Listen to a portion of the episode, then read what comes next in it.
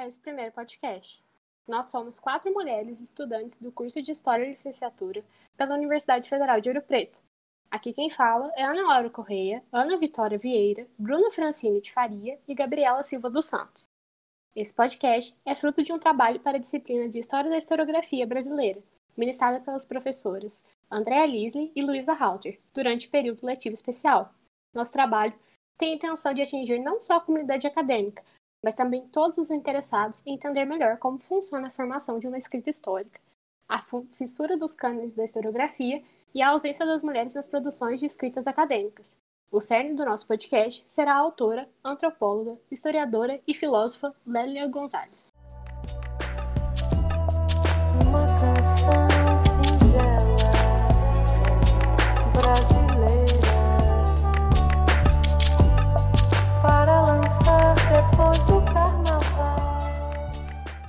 Antes de falar da Lélia Gonzalez, a professora, a acadêmica, a militante, historiadora e tantas outras funções ela vai desempenhar na nossa sociedade, eu gostaria de me ater aqui à trajetória da Lélia de Almeida, cujo nome era o qual ela respondia antes de herdar o sobrenome do espanhol Luiz Carlos Gonzalez, com quem ela vai se casar no final da década de 60, o mesmo período que ela também ingressa de forma mais participativa na militância.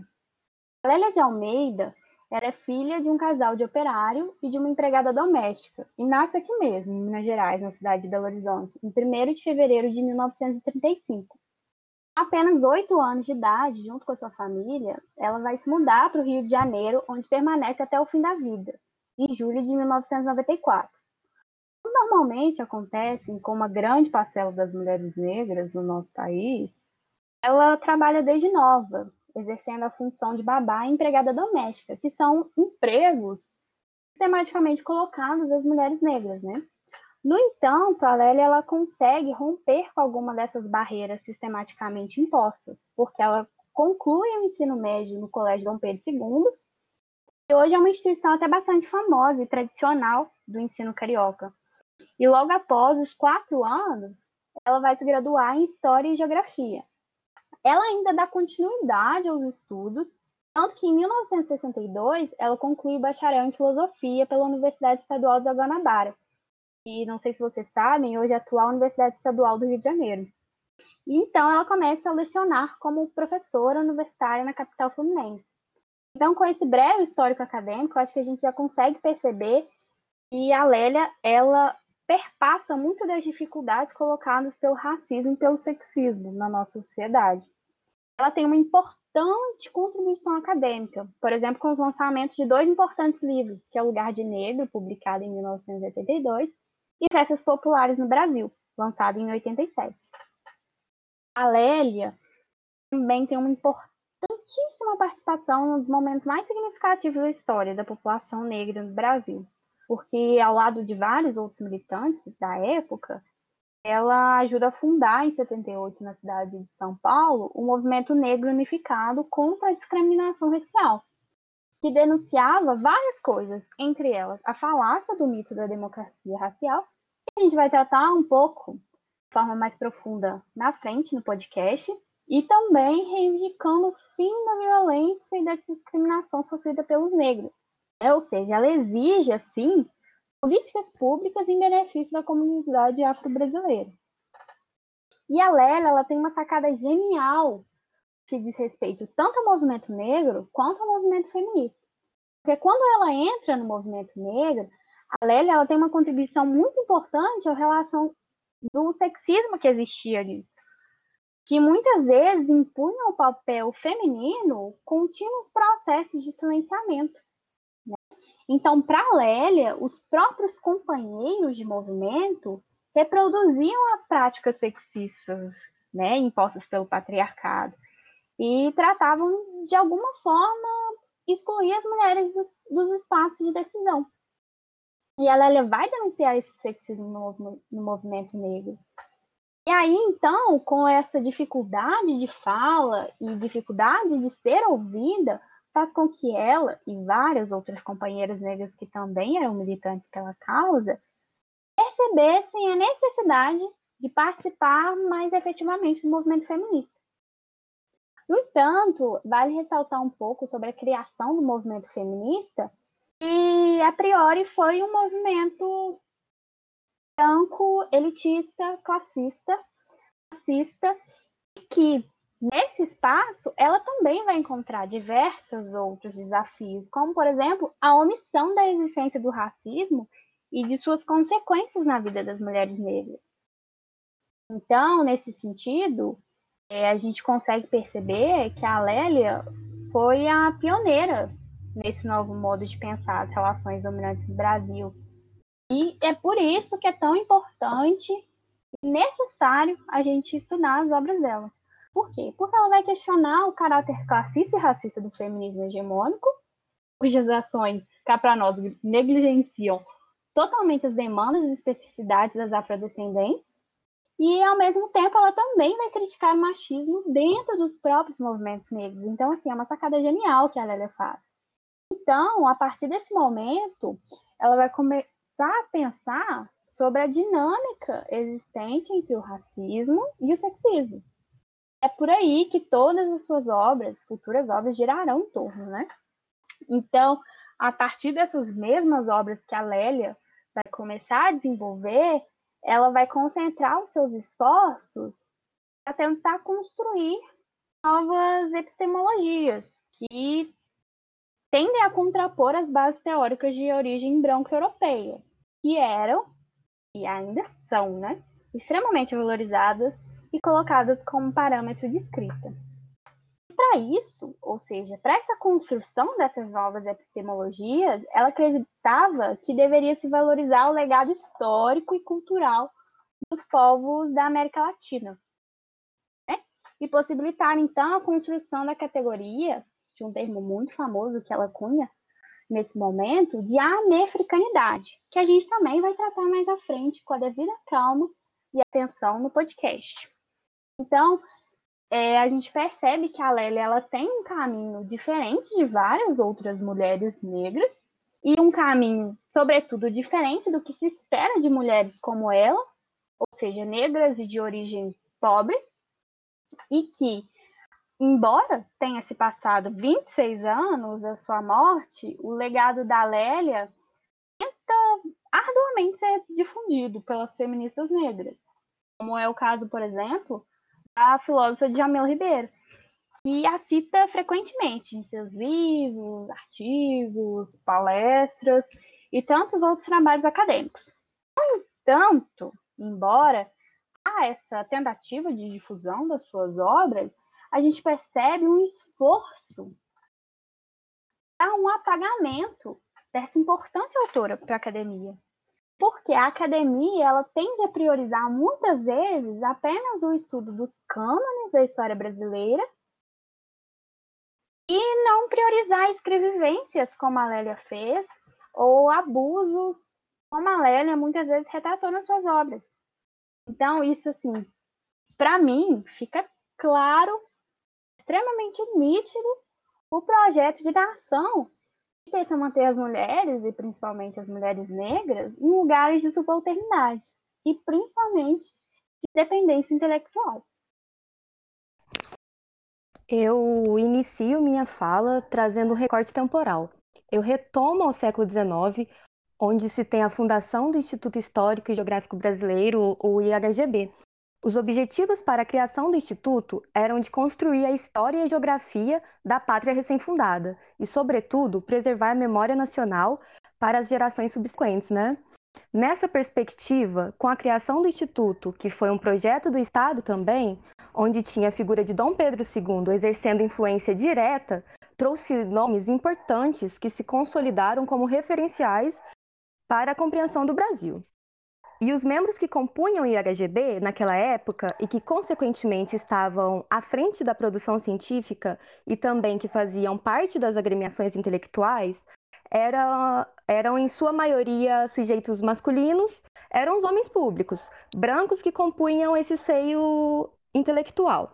Esses homens eram também monárquicos e patrióticos, homens da geração da independência, e eles eram multifacetados, ou seja, eram literários, políticos, jornalistas, cronistas, trazendo os exemplos do cônego Januário da Cunha Barbosa, que foi um membro fundador do IGGB e seu primeiro secretário perpétuo, o, o prestígio de Januário da Cunha era tão forte que ele atuava em diversas esferas de poder, tendo no seu currículo o posto de bibliotecário, cargo mais alto da, da Biblioteca Pública da Corte.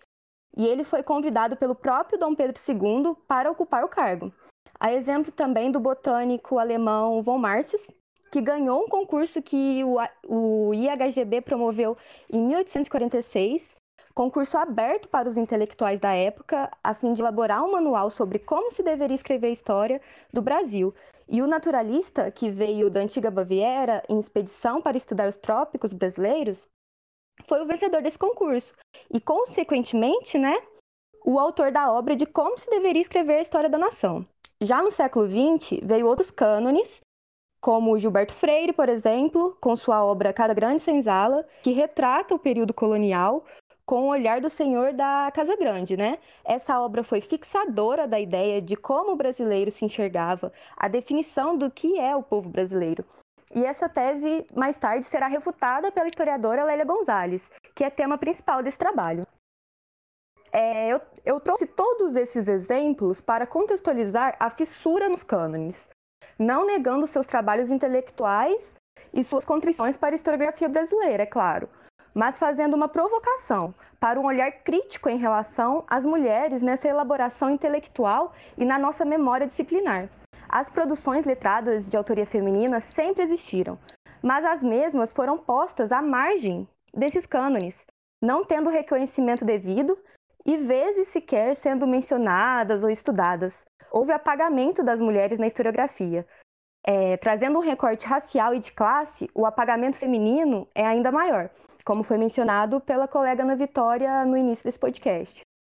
Importante reiterar que as mulheres sempre foram resistência para patentear a sua intelectualidade, desde os séculos XIX, onde no Brasil, mulheres como Beatriz Brandão, que foi educadora, poetisa, tradutora, musicista e que foi importante para a compreensão do período do Segundo Reinado, e Amélia Bevilacqua, que também traz em seu, em seu currículo uma vasta obra com poemas, contos, romances, artigos, ensaios. Elas tentaram sua inserção, sua inserção nas academias intelectuais, mas foram vetadas.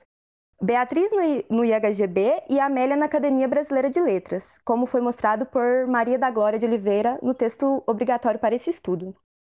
Essas mulheres lutavam para ter seu devido reconhecimento, para ter sua escrita validada, pois a escrita da mulher era estigmatizada, era colocada como uma escrita amadora, os cânones criticavam de forma velada, claro, e se comparavam com elas, falando que eles eram capazes de produzir uma poesia de cunho social, por exemplo, pois a escrita deles tinham a virilidade necessária e as das letradas não teriam, que eram delicadas demais para isso. As mulheres queriam se livrar do esquecimento intelectual, do apagamento, do apagamento das suas contribuições disciplinares na memória nacional. E essa luta vem se pre vem se perpassando até hoje com nossas estudiosas contemporâneas, né?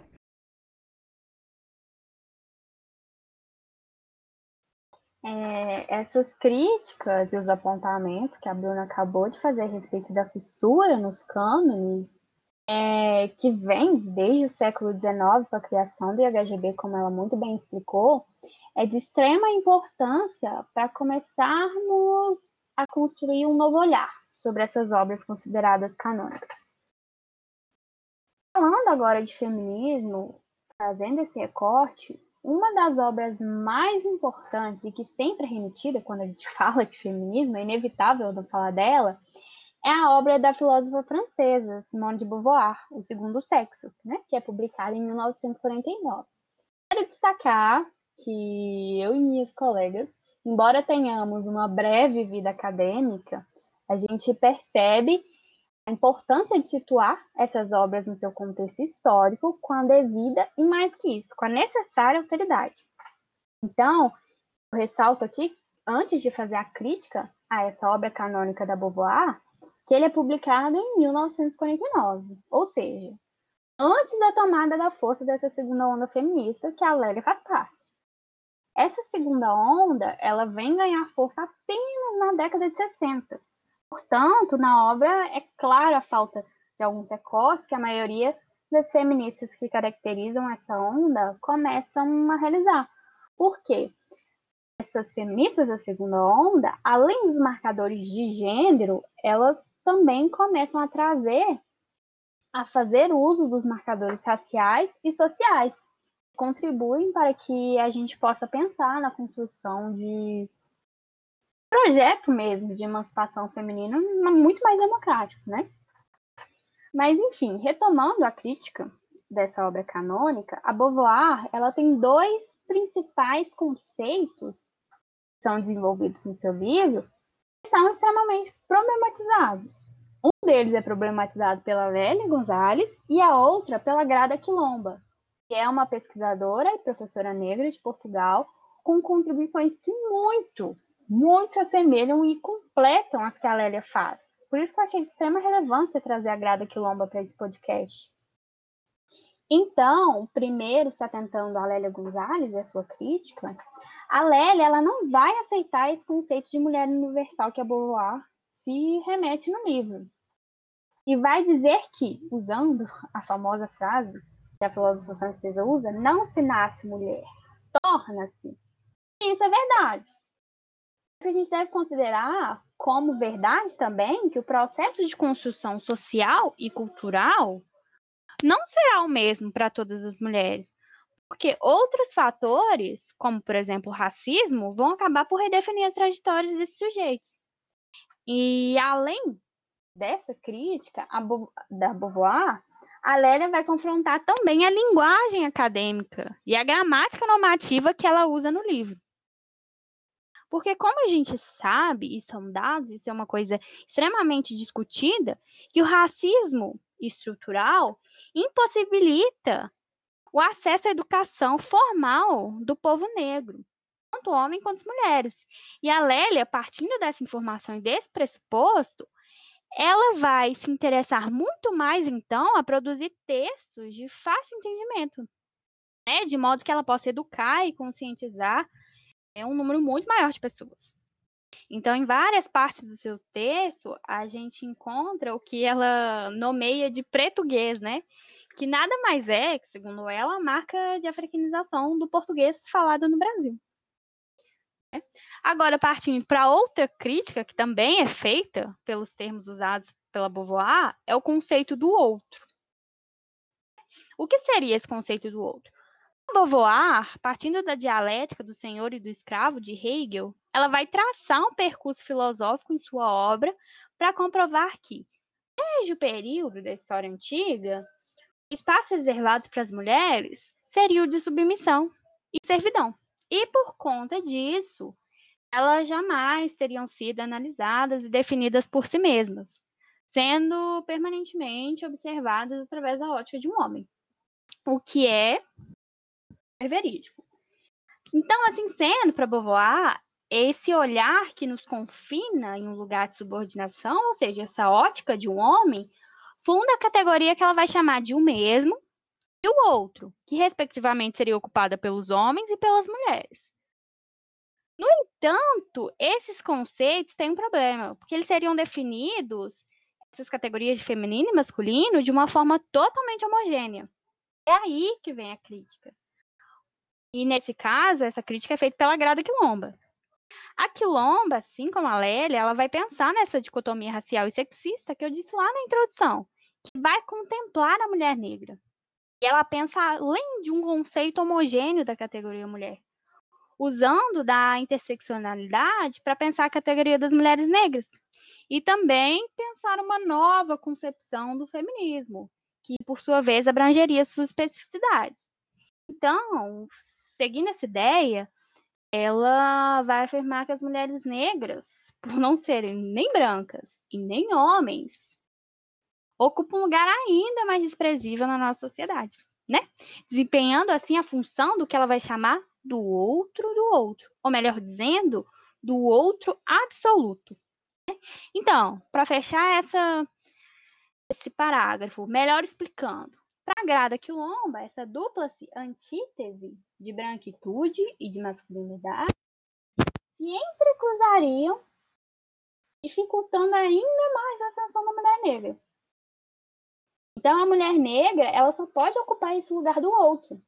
Porque ela ocupa esse lugar do outro em relação a qualquer pessoa, em relação à mulher branca, em relação ao homem negro, em relação ainda mais ao homem branco.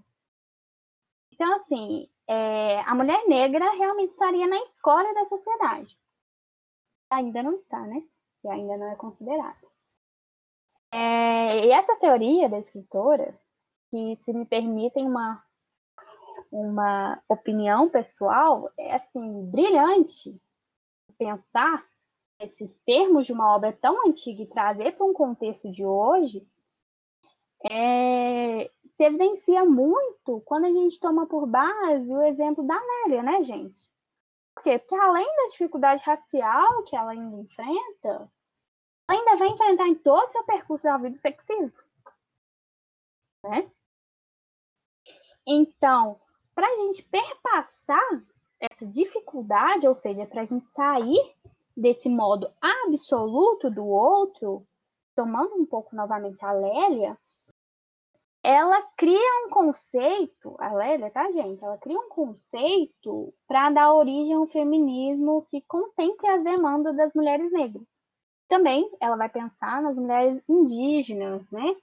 Mulheres originárias. Então, pensando nisso, ela vai desenvolver o conceito de americanidade e propunha recuperar os processos de resistência em relação ao período colonial e também as epistemes elaboradas pelos grupos originários, né? Que hoje, claro, devido à supervalorização dos saberes acadêmicos, acabam por ocupar as periferias do saber. E para que esse conceito se firme, segundo ela, a gente deve estabelecer diálogos interdisciplinares a respeito de vários conceitos, como, por exemplo, o racismo, o colonialismo, o imperialismo e também considerar os seus impactos no hemisfério na América Latina.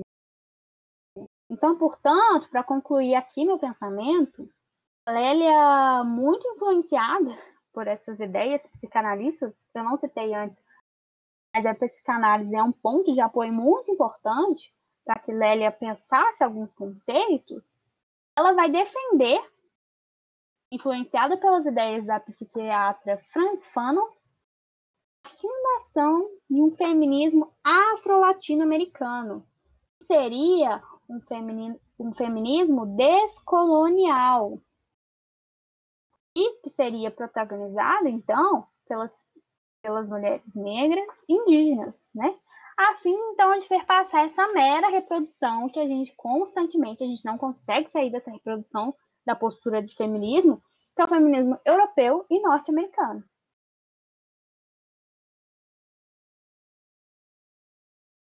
Os dois primeiros temas aí que a gente discutiu, é também importante a gente entender, para conseguir entender melhor essa ausência das mulheres negras nas produções acadêmicas, em lançamento de livros, é, em centros de conhecimento, a gente precisa entender melhor o conceito de colorismo, ou a política da pigmentocracia. O colorismo é entendido como a ação de determinar um indivíduo pela intensidade da cor da pele. O tratamento sociocultural vai estar estritamente ligado à cor da pele da pessoa, sem necessariamente estar conectado com a raça. E quando a gente adiciona o fator gênero, esse véu da dificuldade aumenta, a, a sociedade enxerga ainda mais de uma forma distante essa pessoa. É de conhecimento que a miscigenação do Brasil se deu de uma forma muito singular. Muitos escritores abordam esse tema, inclusive de uma maneira bem problemática e bem romantizada, como se fosse um encontro das três raças: a europeia, a negra e a indígena. Então, na lógica do colorismo, por como catalogar por cor o tratamento que a pessoa vai receber. O colorismo é isso, uma lógica racista com herança de uma sociedade escravista. Quanto mais retinta for a pele de uma pessoa, mais dificuldades a pessoa vai ter em alavancar sua carreira, de crescer profissionalmente, de estar em grandes centros de poderes, mais difícil vai ser o caminho. E de maneira oposta, quanto mais claro o indivíduo ser e essa pessoa, e se essa pessoa então ela for homem, é, mais privilégios essa pessoa vai ter. Numa sociedade onde 52% da população é negra, mais da metade, fica bem nítido a gente perceber que, ainda que o número de negros no Brasil seja maior do que das pessoas brancas, isso não é proporcional às ocupações de poderes, é, ocupações de poderes. Eles são ocupados, não, os lugares de poderes eles não são ocupados por pessoas negras, os lugares de conhecimento. Quanto mais perto do poder, mais alto e valorizado o local analisado, menos mulheres pretas nós temos. E aí a gente entra no nosso segundo conceito, o mito da democracia racial, que é acreditar que o Brasil, por ser um país diversificado em tons de pele, pela construção da sua população, a partir das mesclas dessa raça e de cor, é um país democraticamente aberto para os cidadãos negros. E essa concepção equivocada se constrói também, não só, obviamente, mas também por entre a imagem de que a escravidão foi um processo brando, muito mais singelo do que a gente estuda, do que a gente escuta falar normalmente. Como se, pela parcela negra escravizada participar dessa, dessa construção da sociedade brasileira, essa construção da população brasileira, como se eles tivessem o seu lugar digno, como se isso bastasse. Acreditar que, após a abolição da escravatura, esses escravizados tiveram as mesmas chances e partiram do mesmo lugar na sociedade brasileira. E um exemplo desse lugar digno, que muitos insistem em afirmar que existiu para os escravizados, é a função, por exemplo, da, da negra mucama, que por ficar mais perto dos seus senhores, por estar dentro da casa grande e por trabalhar muitas vezes explorada pelo seu feminino, como a ama de leite, essa exploração fosse mais leve e mais intimista. Olhar para isso como se não fosse uma forma de exploração. E aí a gente tem o feminino mais uma vez. A exploração feminina não é tão, não, aos olhos da, da sociedade, não é tão grave assim. Aí a gente vai entrar também num escritor muito polêmico e conhecido, que já foi citado, que é o Gilberto Freire, escritor de, do livro Casa Grande Senzala, e ele naturaliza muitas vezes e romantiza os estupros das mulheres negras durante o processo de construção da população brasileira. Então, mais uma vez, a gente tem essa, essa ideia de que, por eles construírem a população brasileira, esse lugar já fosse digno de fato como se a escravidão não tenha sido tão pesada como a gente imagina. Ter sido uma coisa mais leve, hum, como se a gente entrasse na questão do jeitinho brasileiro, como se aqui a escravidão fosse uma questão mais íntima com o senhor e o seu escravo. E quando a gente atualiza esse mito da democracia racial, nós temos uma situação que, inclusive, Lélia Gonzalez se debruçou muito em estudar, que é o carnaval. As mulheres mulatas, né, ganham destaque na avenida, são o centro das atenções, são aclamadas e aplaudidas, mas no dia seguinte elas voltam a ocupar seus lugares como empregadas domésticas. E aí sempre vem alguém. Uai, como assim as mulheres negras são inferiorizadas o tempo todo, sendo que no carnaval essas mulheres são exaltadas?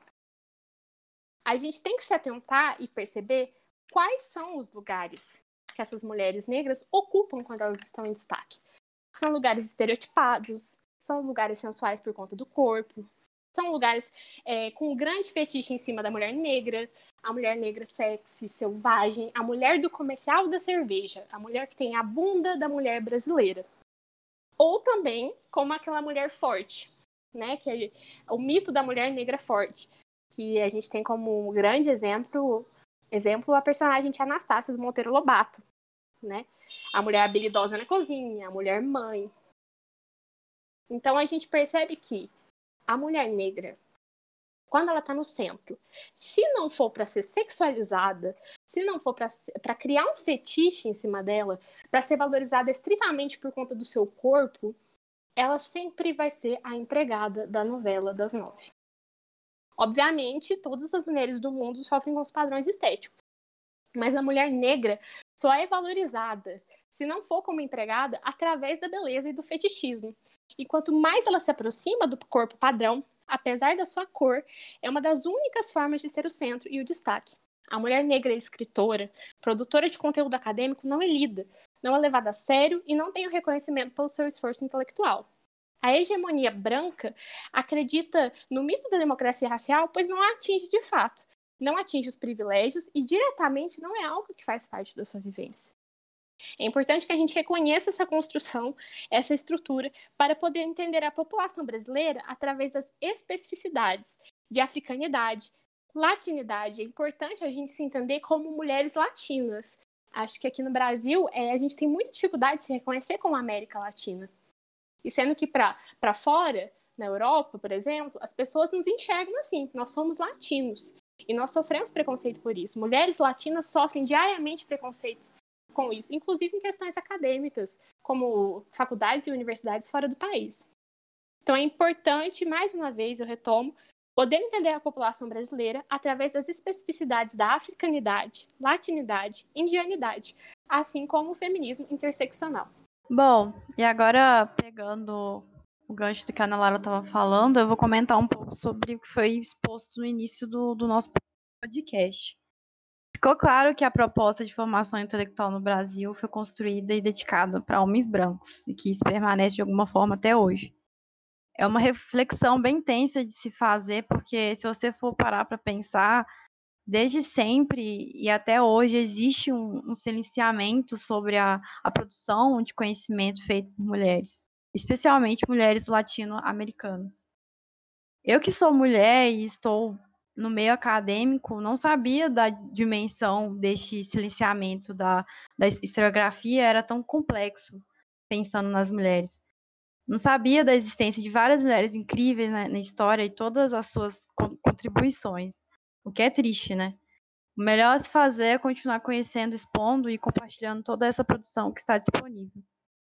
Uma das coisas que mais me chamou a atenção nessa parte de visibilidade e equidade de gênero nesse campo, pensando no IHGB no início do século XX, me vem uma parte do artigo que eu li da minha xará Gabriela Correia da Silva, do artigo intitulado As Mulheres Conferencistas nas Tardes do, Instituto, onde havia sido realizado um tipo de palestra, que foi conhecido mais como um chá da tarde. Aí você já vê o problema, né? Pensar que só em 1928, mais de 100 anos depois da inauguração do IHGB, essa foi a primeira manifestação de mulheres dentro da instituição, um chá da tarde, onde estavam mais preocupados com a beleza e todos os estereótipos femininos do que com o intelectual das mulheres lá presentes. Ficou claro que enxergavam essas mulheres como uma função complementar e que quando partia para questões de profundas reflexões, apenas homens eram autorizados. Cara, olha que loucura, não faz nem 100 anos que isso aconteceu e, e fica nítido como esse traço de não considerar o intelectual da mulher e se preocupar mais com a sua aparência permanece até hoje. Quando pensamos em vagas de emprego, por exemplo, a mulher não basta ser qualificada. Ela tem que ser bonita, doce, simpática.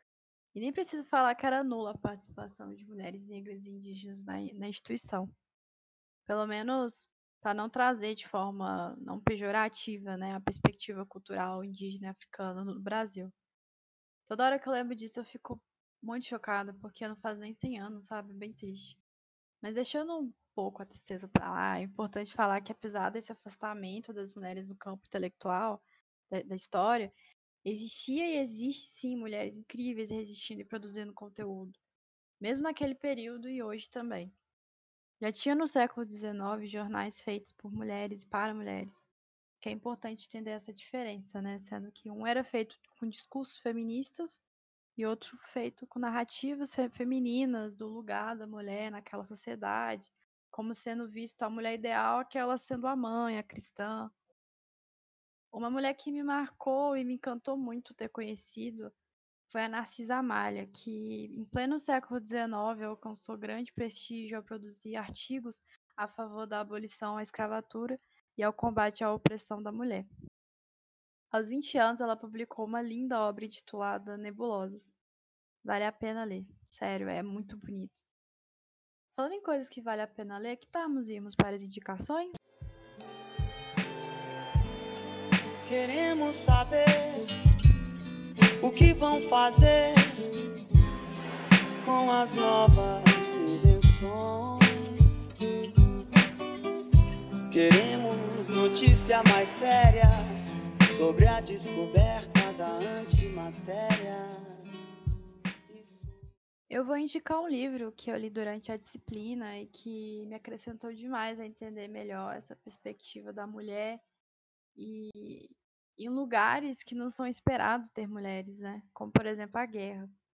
O livro chama A Guerra Não Tem Rosto de Mulher, da Svetlana Aleskviet. E, cara, é muito incrível esse livro, sério. Fazia muito tempo que um livro não mexia tanto comigo. Então fica aí a indicação. É, as minhas indicações complementares são artigos para além do pensamento abissal do professor Boaventura de Souza Santos e a defesa de doutorado da filósofa Sueli Carneiro, que no capítulo 3 traz o tema do epistemicídio, tema normalmente utilizado pelo Boaventura de Souza também, e que analisa o apagamento dos conhecimentos intelectuais e de culturas que fogem do padrão branco e europeu. As minhas indicações de leitura são dois livros, um da filósofa Jamila Ribeiro, Quem tem medo do feminismo negro, que ela tenta construir essa esse feminismo heterogêneo e ela cita, além da Sueli Carneiro, que a Bruna acabou de falar, e a Lélia Gonzalez, que o nosso trabalho retrata, várias outras é, filósofas e acadêmicas da escrita negra. Também quero indicar aqui para uhum. poder dar um enfoque maior no trecho que eu citei da Grada Quilomba, desse outro absoluto, o livro dela, que é Memórias de Plantação. São leituras que vão enriquecer muito para a gente entender um pouco melhor desse tema. E para quem se interessou mais sobre o mito da democracia racial, deixo aqui indicado um trabalho acadêmico publicado na revista Em Territórios, pela Universidade Federal de Pernambuco, em Caruaru, no Brasil, escrito por Ana Carolina Amorim Oliveira, que tem o título Lélia Gonzalez e o Pensamento Interseccional, uma reflexão sobre o mito da democracia racial no Brasil. E esse texto base, esse texto base foi muito importante para minha escrita para esse podcast. Quero indicar também o mito da beleza de Naomi Wolf, que trata como nós mulheres temos que nos submeter sempre sob padrões estéticos. E também indicar qualquer coisa escrita da Lélia Gonzalez, porque ela é uma mulher incrível, negra, mineira, antropóloga, historiadora e filósofa e que só tem a enriquecer nos estudos nas áreas de humanos. O intuito desse podcast foi trazer a voz a essas mulheres historicamente silenciadas e que esperamos que leiam e gostem das nossas indicações e que continuem expondo e compartilhando conteúdo feito por mulheres. Obrigada aos ouvintes e até!